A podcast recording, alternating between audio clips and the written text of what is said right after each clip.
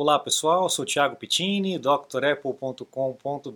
Bem-vindo ao capítulo 5 aí de A História da Apple. Esse é um capítulo especial porque a gente passou os primeiros quatro capítulos contando um pouco aí das origens, né, do Steve Jobs, do Wozniak, do encontro entre os dois, para poder entender um pouquinho da onde que surgiu, de onde que veio e muitas das características que é, permearam a empresa durante seus longos anos, né, e até hoje com certeza influencia, mas nesse capítulo a gente vai ver exatamente quando começou a empresa, quando começou a Apple.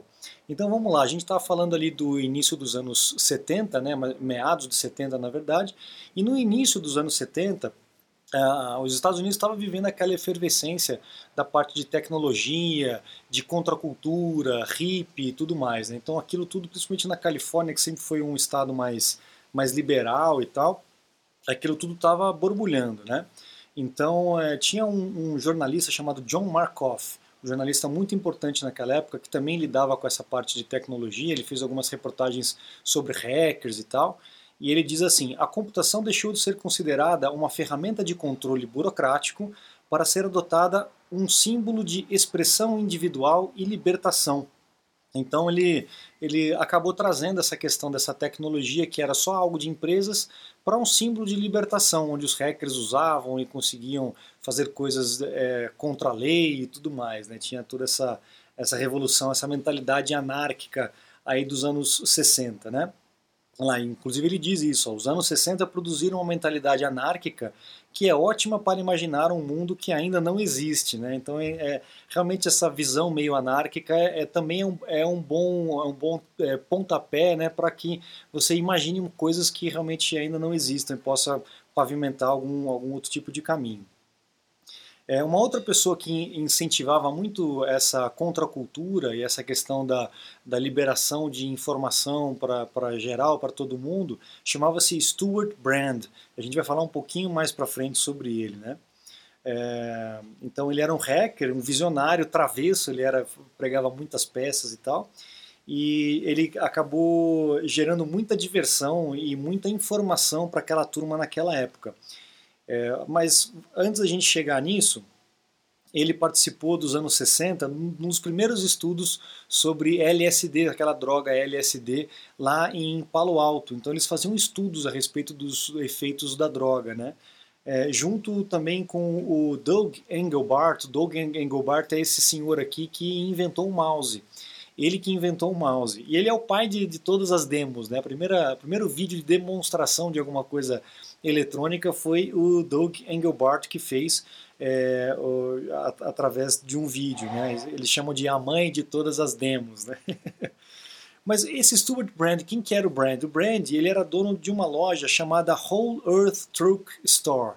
A Whole Earth Truck Store ela era uma loja especializada em vender ferramentas e, e compartilhar informações sobre é, é, coisas que você poderia fazer na parte de elétrica, na parte de eletrônica, é, enfim, atalhos que você poderia fazer, equipamentos que você poderia construir, rádios, etc. Então as pessoas que eram meio geeks e, e que gostavam de, desse tipo de informação ia sempre nessa loja atrás de peças, de ferramentas e de informação. Em 68, ele decidiu ampliar toda essa gama, ao invés de, de ter só um, uma loja, né, um, um, caminhão, né, um truck store que vendia essas peças, ele acabou é, lançando um, um, catálogo, né, uma revista, que saía, né, não sei se era duas vezes por ano ou uma vez por ano, chamado de, de The Whole Earth Catalog. Então, The Whole Earth Catalog era justamente uma revista, um catálogo que ele reunia todas essas informações. E a galera jovem naquela época adorava, porque ele trazia muita informação que né, o público não teria, né, informações de empresas, eh, tecnologias e tudo mais. O Jobs, obviamente, ficou fã dessa publicação e ele gostou muito, em particular, dessa é, versão aqui, dessa edição de 1971. Ele ainda estava no colégio, né? mas em 1971 saiu essa edição e que no verso dessa edição tinha essa frase aqui muito famosa, que muita gente pensa que é uma frase do próprio Steve Jobs, mas na verdade não é essa frase stay hungry, stay foolish, né, que é continue faminto, continue louco, continue maluco ou então bobo, né? Ele é, pegou dessa, dessa revista, do The Whole Earth Catalog. E lá em 71, você vê como isso tudo já estava fermentando na cabeça dele, né? Então, por conta disso. E aí lá, depois de 71, ele levou essa revista com ele para faculdade e tudo mais, e acabou acompanhando, sendo um bom, uma boa é, companheira de leitura essa revista, que tinha muita informação, né? E o Brand dizia aqui, ó, Steve está exatamente na junção entre contracultura e tecnologia. Ele tem a noção de ferramentas para o uso humano, que era exatamente isso que ele queria. Ele queria dar informação para gênios como Steve Jobs pudesse fazer essa junção de, putz, isso aqui a gente pode fazer isso e revolucionar aquilo, enfim, né? Ele tinha realmente essa capacidade de, de visualização das coisas. Bom, é, ao mesmo tempo que isso tudo estava acontecendo, outras duas pessoas, chamado Gordon French e Fred Moore, esses dois aqui, eles resolveram criar um clube, é um chamado Homebrew é, Computer Club. Era um clube onde eles juntavam os amigos, né? Começou na garagem, inclusive de um deles, do French. E nesse clube eles discutiam essas novas tecnologias, o pessoal levava as revistas e começavam a ver novos equipamentos e trocar informação e tal. Então era um clube é, para troca de informações desses geeks aí, desses nerds daquela época, né? Então notícias sobre aparelho eletrônico é, que pudesse ser compartilhado e tal. E aí em 1975, em 75, a Popular Mechanics é uma outra revista que tinha naquela época, Popular Mechanics, tinha na capa, na edição de 75, que é essa aqui que vocês estão vendo, tinha a edição do primeiro computador pessoal. A gente acha que foi a Apple que fez, mas na verdade não foi. O primeiro mesmo computador pessoal foi o Altair, esse aqui, esse computador, que na verdade para a gente aqui, para os réis mortais, não representa nada, né? Um, parece um receptor antigo de televisão com um monte de alavanca e botão e luz que não dá para entender como é que usa, né? Mas foi realmente o primeiro computador pessoal. E você comprava o kit desse Altair, então você não comprava ele pronto. Então você comprava o kit, ele vinha com manual e você tinha que montar. Então bem coisa de geek mesmo, né, de nerd que gostava disso. Então a primeira reunião do Homebrew Computer Club foi justamente para discutir essa questão do Altair, era a primeira pauta deles, né? Então eles ficavam lá é, batendo papo e tal. Duas pessoas que se interessaram muito pelo Homebrew Computer Club e também compareceram foram esses dois caras aqui. Será que vocês reconhecem esses dois caras aqui? nada mais, nada menos que Bill Gates e Paul Allen, os dois principais fundadores aí da, da Microsoft. Né? Eles também participaram dessa, desse movimento, também estavam nesse movimento, e a partir dessa primeira reunião do Homebrew, eles começaram a desenvolver na primeira versão é, do BASIC, daquela linguagem de programação, para o Altair, para poder funcionar junto com o Altair. Obviamente, isso também, esse movimento todo, chamou a atenção do Jobs e do, do Wozniak. Né? Uh, bom, uh, o French e o Moore então lançaram esse Homebrew Computer Club, né, que sintetizava essa função ali do, do Whole Earth uh, que tinha lá do, do do Stuart, né, entre essa contracultura e tecnologia. A primeira reunião deles foi realizada em 5 de março de 75 e eu consegui encontrar esse pedacinho de papel que é um dos convites, né, que sobrou daquela época. Olha como era como era feito os convites naquela época. Então era, é, o pessoal é, tinha a, a, aqueles, é, como é que eles falam? Aqueles cartazes, né, que ficavam colados, a pessoa ia destacando os pedacinhos com o endereço e tal. Então, um dos convites é esse aqui que eu trago para vocês ali. Então, 5 de março de 75 foi lá na garagem do próprio French, é, em Menlo Park, e estava dizendo assim no cartaz: Você está construindo o seu próprio computador? então, isso já, né, o pessoal já ficava com o olho arregalado: Poxa, vamos lá conversar sobre isso. O amigo do Wozniak, lembra do Alan Baum, é amigo do Wozniak, amigo do Steve, fez aquela pegadinha lá daquele pano com o dedo do meio tal, aquela coisa toda? Ele que viu esse folheto e ele falou pro Wozniak, cara, você tem que comparecer nesse negócio, isso aqui é para você, você vai gostar. E aí o Wozniak foi e ele diz assim, acabou aquela acabou por ser uma das noites mais importantes da minha vida.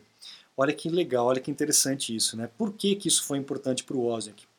O mais importante para ele daquela reunião, é, é, ele não gostava de lidar com pessoas, sempre foi muito tímido, mas ele teve acesso a uma folha de especificações do microprocessador. Estava começando essa história do microprocessador. Então ele teve o mapeamento todo do microprocessador, como que era é, tipo aquele blueprint, né, a, o esquema todo do, do, microprocessador. E na hora que ele viu aquilo ali, ele, uf, ele teve um estalo na cabeça. Ele, poxa, ele tinha projetado já um terminal com teclado e monitor e isso poderia se conectar a esse microcomputador, a esse microprocessador e ele poderia colocar isso, esse microprocessador poderia colocar uma parte da capacidade dentro desse terminal. E aí poderia se tornar um computador autônomo com essas peças todas juntas. Então ele começou, ele viu aquilo ali, ele juntou todas as peças e falou: "Putz, cara, essa aqui é, teve um insight, né? A eureka, né? O famoso eureka. Esta visão completa de um computador simplesmente estalou na minha cabeça, ele, ele diz aqui numa, numa frase dele, né? Naquela noite, comecei a esboçar no papel o que mais tarde se tornaria o conhecido Apple I, então, a primeira versão do Apple. Né? A gente vai, eu vou mostrar para vocês daqui a pouquinho a, a foto dele. Tá? É, a ideia era planejar, era fazer o computador utilizando o processador que o Altair usava, que era o da Intel. A Intel já estava no mercado nessa época, eles tinham um processador chamado 8080, que é esse microprocessador que vocês estão vendo aqui.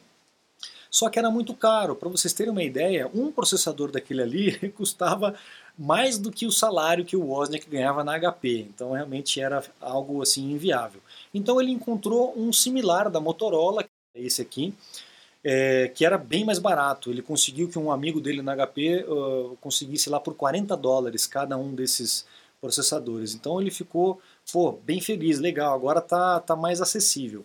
Mesmo assim, ele foi atrás de um outro microprocessador chamado, da, é, chamado, eu não tenho o nome dele aqui, mas é um processador da MOS Technologies, MOS Technologies, que era a mesma coisa que o da Motorola, só que ele era 50% mais barato, ele custava 20 dólares. Então, poxa, aí maravilha, né? Só que essa decisão do Wozniak, por necessidade daquela época, né, acabou deixando com que os primeiros Macs ficassem mesmo utilizando os processadores da Motorola, só que isso atrapalhou um pouco mais para frente, né, porque a Intel se tornou o padrão do mercado e muitos anos depois a Apple teve que se render à Intel e começar a adotar os processadores da Intel e que agora, né, em 2020, a gente está voltando aí agora com o, o, microprocessador da própria Apple, né, chamado Apple Silicon. Então você vê como o mundo dá voltas e o porquê das escolhas daquela época, né? É, então o que, que ele estava fazendo? O que, que o Wozniak ele fazia? Tá? Ele começou a escrever esse software é, para o microprocessador. O que, que o microprocessador iria fazer para poder emitir imagens na tela, coisa que não existia naquela época. Né? O Altair ele funcionava, você dava comando, ele acendia a luz, apagava a luz. Era só isso que ele fazia naquele painel frontal dele. A ideia do Wozniak é que ele pudesse digitar e aparecesse coisa na tela, aparecesse gráficos, aparecesse letras na tela, que é algo, era algo impensável naquela, naquele momento. Né?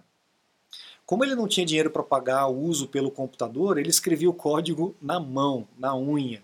E aí depois ele passava isso para o computador. Olha que, que coisa, né? Aí o que, que ele fez? Ele dizendo aqui, né? Ó, digitei algumas teclas no teclado e fiquei chocado. As letras apareceram na tela. Era um domingo, 29 de junho de 1975. Essa data marca realmente a, a invenção do computador, eh, o, do tataravô do computador que a gente conhece hoje. Né? Ele mostrou para o Jobs, o Jobs ficou doido, ficou impressionado e começou a metralhar por perguntas, né? Dá para entrar em rede esse computador? Dá para colocar um HD, um disco de memória e tal? E aí ele começou a ajudar o Wozniak a conseguir componentes, porque o Wozniak nunca teve muito tra traquejo é, de vendas e comercial e tal. Então o Jobs ficou encarregado de conseguir os equipamentos e de melhorar isso, de dar ideias para melhorar e tornar isso mais amigável. E o Wozniak era o crânio que tentava, que transformava aquelas ideias todas em algo eh, real, né? É, e ele dizia que a Steve era exatamente esse tipo de pessoa. Ele sabia como falar como um representante de vendas. Eu jamais poderia ter feito isso. Sou tímido demais. Olha só como né, duas personalidades diferentes é, unidas podem realmente fazer alguma coisa diferente, né? Depois disso, o Jobs começou a frequentar o Homebrew, o Computer Club, né? E naquela época, naquela, naquele passo que estava, é, já tinha mais de uma centena de pessoas juntas é, naquele, naquele grupo, no Homebrew. Então eles passaram de, ao invés de fazer na garagem do French, foram para o auditório do Stanford Linear Center, aquele mesmo lugar onde ele, os dois conseguiram aquele folheto com os tons para poder fazer o blue box. Lembra de algumas, algumas histórias para trás, né? alguns capítulos para trás. É, então ali, o que, que o, Oz tinha em mente? Né? O lema do clube era você partilhar a informação. Então aquilo que você conseguia desenvolver ou descobrir, você partilhava de graça com os outros. O lema do clube era dar para ajudar os outros. Era uma expressão da ética hacker de que a informação deveria ser livre e não se devia confiar em nenhuma autoridade. Tá? E aí ele diz aqui, ó, eu projetei o Apple I porque queria dar para outras pessoas. Naquela época, pessoal, ainda não era Apple I, tá? Era um computador do Wozniak e do Steve Jobs, não existia a Apple ainda. Ele estava começando a desenvolver aquilo ali, né? Então estava bem, bem é, germinando aquela ideia toda, né? É, só que o Bill Gates não era muito a favor dessa história de dar as coisas de graça, né? De compartilhar as coisas de graça, né? Então ele e o Paul Allen é, terminaram aquele, aquele basic para o Altair, né? e ficou horrorizado com a galera trocando informação, dando as coisas um para o outro e tal. E ele falou: Meu, vocês estão dando softwares, as outras pessoas estão roubando o trabalho de vocês, vocês acham isso justo? Né? O, o Bill Gates falou. E o Steve Jobs também não gostava muito dessa ideia de né, das coisas de graça. A gente sabe muito bem, né? ele gosta de cobrar caro pra, pelas coisas. Então é, o Jobs conseguiu convencer o Wozniak a não dar mais a cópia do esquema da placa. Ele falou, meu, ao invés da gente é, dar o esquema para as pessoas, a gente constrói a placa e vende a placa. Né? Então ele disse aqui, por que não, não construímos e vendemos as placas de circuito impresso para eles? Daí era o exemplo da simbiose entre esses dois caras. Né? Toda vez que eu projetava algo grande, diz o Wozniak, Steve encontrava uma maneira de ganhar dinheiro para nós. Né? então aí ele elaborou um plano que era é, pegar um cara que conhecia lá na Alter, para desenhar as placas de circuito e depois imprimir. Então eles queriam imprimir cerca de 50 placas aí para come começar. Isso custaria para eles aproximadamente mil dólares, era muito dinheiro, né? ainda é muito dinheiro hoje, mas naquela época ainda mais ainda. Né? A ideia deles era conseguir vender por 40 dólares, talvez é, 50 dólares cada uma, e ter um lucro aí de 700 dólares. Olha só que, que coisas, pagariam o custo e ainda teriam um lucro de 700 dólares. Né? mesmo que a gente perca dinheiro, aí o Steve Jobs dizendo, mesmo que a gente perca dinheiro, teremos uma empresa, que era o sonho da vida dele, né? ele queria realmente ter uma empresa. Lembra daquela história com, com o Ron, né? lá atrás? Aí o que, que eles fizeram? O Wozniak vendeu o único bem que ele tinha, que era uma calculadora HP 65, que é uma calculadora como essa aqui. ele vendeu por 500 dólares, mas na verdade ele só recebeu é, 350. Ele falou numa convenção que ele, o cara prometeu pagar os 500, mas pagou 350 na entrada, disse que ia pagar depois e acabou não pagando nada, né? E o Jobs acabou vendendo a Kombi dele por 1.500 dólares. Aí eles juntaram a grana para começar a abrir um negócio. Então, nesse momento que eles começaram a realmente abrir uma empresa, pensar num nome, né? Então eles começaram a pensar, poxa, vamos pensar num nome legal, tipo é, nomes que eles pensaram aqui, ó, Matrix ou Executech, né? É, ou então nome mais simples, tipo Personal Computer Incorporated, né? Coisas assim. E aí de repente o Jobs teve um estalo e falou, meu, que tal a gente chamar de Apple Computer, né? Ele dizia que ele diz aqui, né? Eu estava em uma das minhas dietas frugíveras, né? Comendo só só frutas e tinha acabado de voltar da fazenda de maçãs que ele trabalhava lá. Então o nome parecia é, divertido, espirituoso e não era intimidante, né? Para quem para quem não era da, da computação, né? Apple Computer era um nome até legal e tal, e quebrava aquela barreira da tecnologia que antigamente existia muito, né? Mas o, o, ponto mais importante do Apple ser legal é porque na lista telefônica Apple vem antes da Atari. E naquela época a Atari era o que tava, era o que, né, que tinha de mais legal. Então o Steve Jobs falou, pô, cara, Apple vem antes na Atari do, na lista telefônica. Se você fala isso para os jovens de hoje em dia, eles nem entendem, né, lista telefônica, o que, que significa isso. Mas naquela época era o que a galera procurava. E aí a pessoa ia lá, ia por ordem alfabética, os primeiros eram vistos primeiros. Então, era um, era um, uma, uma, um pensamento muito óbvio, muito lógico naquela época, né? E eles pensaram, pô, se a gente não pensar em algo mais legal é, até a, amanhã à tarde, a gente fica com Apple mesmo. E acabou ficando, né? E, e, se for pensar, né, tem tudo a ver com o que tinha naquela época, né? A questão da contracultura, do retorno à natureza, era uma coisa bem americana, né? Apple, né? Bom, aí o que, que eles fizeram? Eles recrutaram aquele amigo lá da, da Atari, né, o Ron Wayne. É, o Ron Wayne era um cara mais experiente, ele sabia escrever contratos e tal, aquela coisa toda. E é, ele conseguiu é, é, convencer o Wozniak a não passar essa ideia toda que ele teve para HP, porque o Wozniak ainda trabalhava na HP. E como o Wozniak era um cara extremamente ético, ele achava que tudo que ele pudesse produzir, como ele era empregado da HP, ele deveria é, dar os direitos para HP. E aí o Ron chegou para o Wozniak e falou assim, meu, é, um grande engenheiro somente seria lembrado caso se unisse a um grande comerciante. E aí foi esse, esse argumento que o Ron é, teve, conseguiu convencer o Wozniak a, a deixar a HP e realmente abrir a, o negócio com a Apple. Ele não pediu demissão logo de cara, mas ele abriu o negócio, ele abriu a firma com o, o, Jobs e com o Ron. Por conta dessa questão do, do Ron ter conseguido convencer o Wozniak, o Jobs ofereceu 10% aí para o Ron. Então o Ron ficou com 10%, redigiu todo o contrato e foram fazer aí a, a, a, o registro né, da empresa lá no, no cartório, né, na, na, eu não sei como é que é lá nos Estados Unidos, acho que é na própria prefeitura do condado, enfim, alguma coisa assim, não tem cartório lá, né? E aí o legal é que o Ron seria o desempatador aí, né? Então se o Wozniak pensasse uma coisa, o Jobs pensasse outra, o Ron ia ser o cara do meio ali, a, o fiel da, da balança, né? Só que o Wozniak, eu acreditava que era meu dever contar HP sobre o que eu tinha projetado enquanto trabalhava para eles. Era a coisa certa a ser feita, era coisa ética, né? Então, o que, que o Wozniak fez? Ele pegou e fez, é, pegou todo o, o, o, que ele criou, a placa e tal, e fez demonstrações para HP. Ele fez nove no total, nove demonstrações diferentes para várias pessoas da HP. E a HP simplesmente falou: Meu, isso aí não é interessante, a gente não está afim de investir nisso, isso aí é legal, mas não é para gente. Olha só o, barco, o trem passando, né? E a HP é, não subiu nesse trem, né? Então, em 76, na primavera de 76, ele fez uma das apresentações, uma dessas nove apresentações para os gerentes, para os seniors e tal, e ninguém quis, ninguém achou interessante. Não se encaixa no segmento de mercado de alta qualidade da empresa. Óbvio, aquilo estava começando, né? era algo embrionário, mas poxa, tem um pouco de visão né? um pouco mais para frente.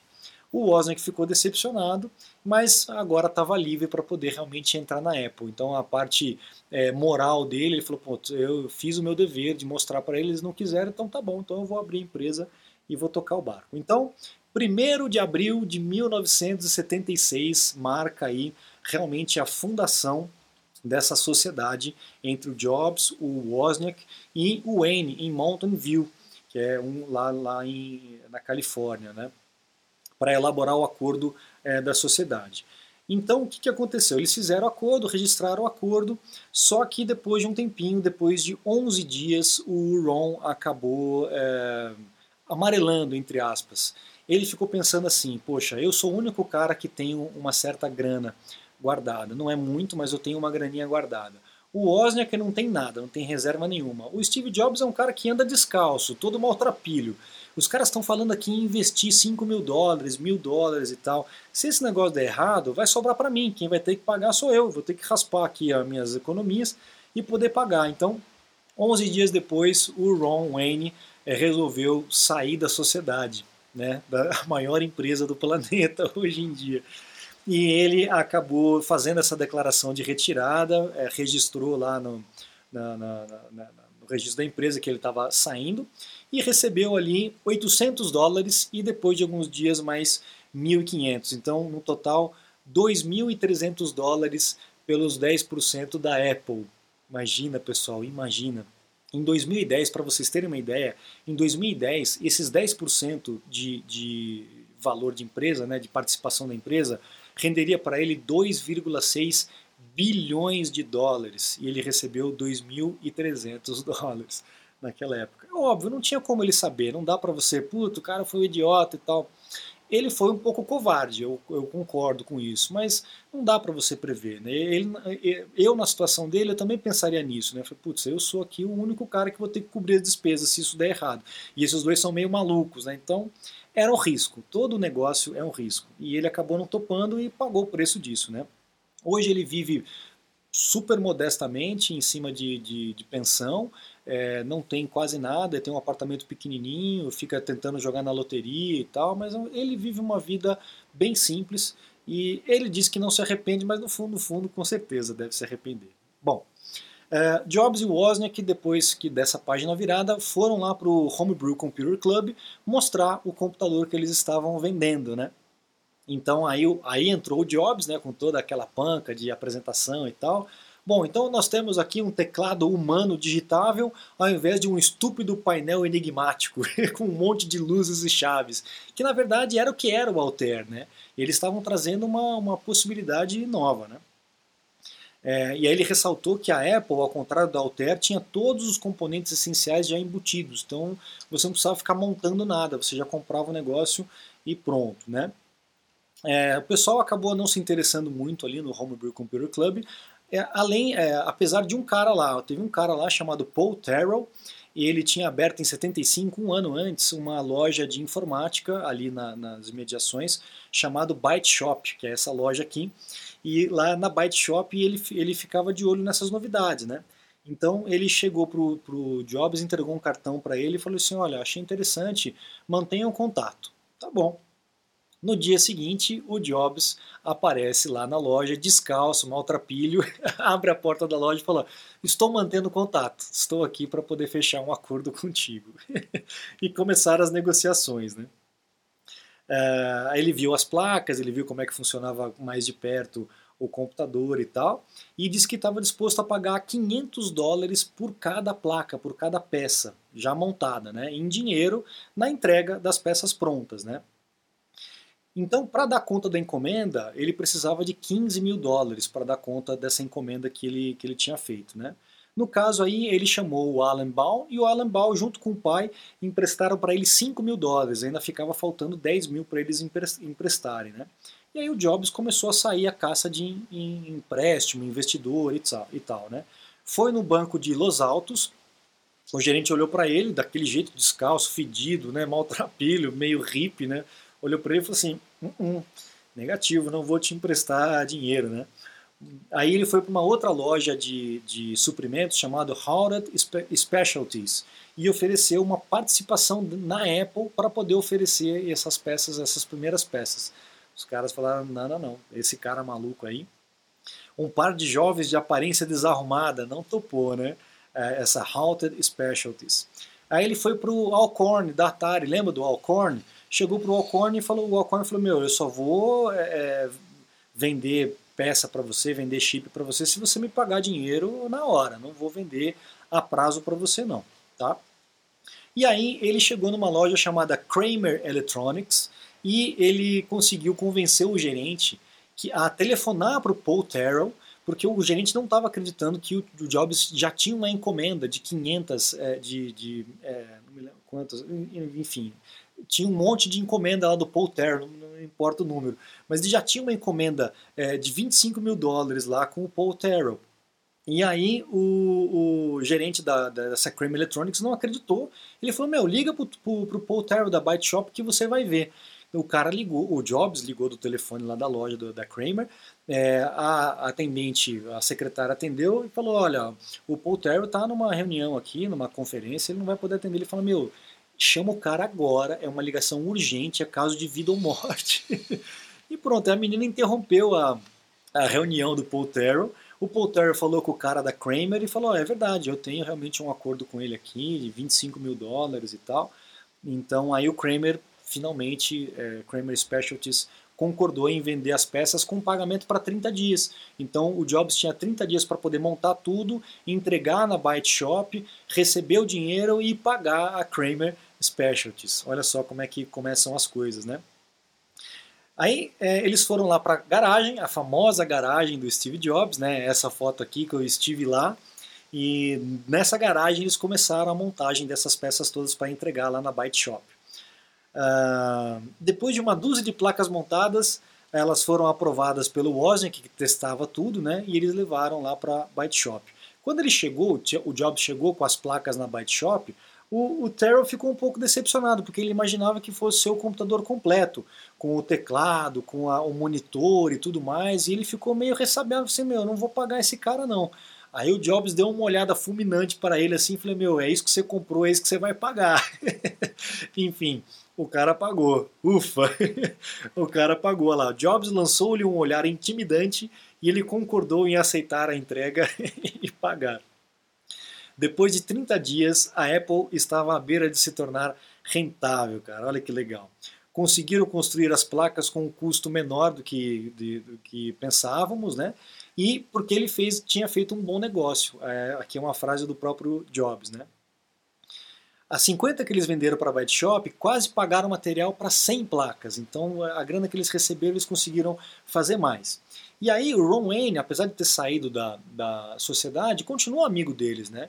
O Ron Wayne foi o cara responsável por desenhar a primeira logomarca da Apple, que é essa daqui. Inclusive eu já comentei sobre isso aí no, no Dr. Apple News, né?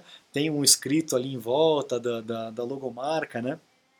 Muito legal essa questão e foi ele que desenhou, né? Um logotipo bem daquela época mesmo, né?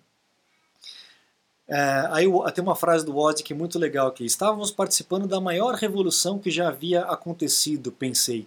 Eu estava profundamente feliz.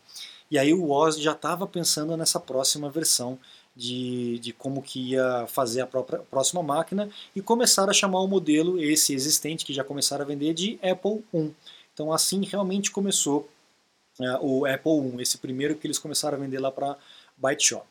Bom, além dos 50 que eles venderam lá para Byte Shop, é, tinha mais quase 50 que eles venderam para os amigos e tal, eles já estavam fazendo uma outra centena de placas. A margem de lucro que eles estavam tendo nisso era de 33%. E isso aí, fazendo a divisão, dava 666,66, 66, 66, dízima periódica, coisa que engenheiro adora. Né? Então o Wozniak adorava essa questão aí do, do, do 666. Ele gostava desse, desses números sequenciais. E eles não eram cristãos, não tinham essa informação de que 666 era o número da besta, do Apocalipse, aquela história toda, né? Então para eles eles não eram, não tinha isso, não tinha importância. Mas mais para frente eles tiveram que mexer no preço porque isso assustou outras pessoas, né? Bom, vamos dar sequência ali. Em 76, uma outra revista chamada Interface, essa revista aqui, inclusive essa é a edição de 76, é uma revista já extinta, né? Fez a primeira reportagem com esses malucos na garagem, né? A Apple, a Apple Computer, né? Então em 76 saiu essa reportagem. Eles nem começaram a chamar como, como empresa, eles estavam chamando o Jobs como um ex-diretor de marketing, como um atual diretor de marketing da Apple e um ex-consultor da Atari. Então não deram tanto, tanto peso, até porque não tinha, né? A empresa estava realmente engatinhando, né? E eles já tinham outros concorrentes naquela época. Tinha o Altair, obviamente, né?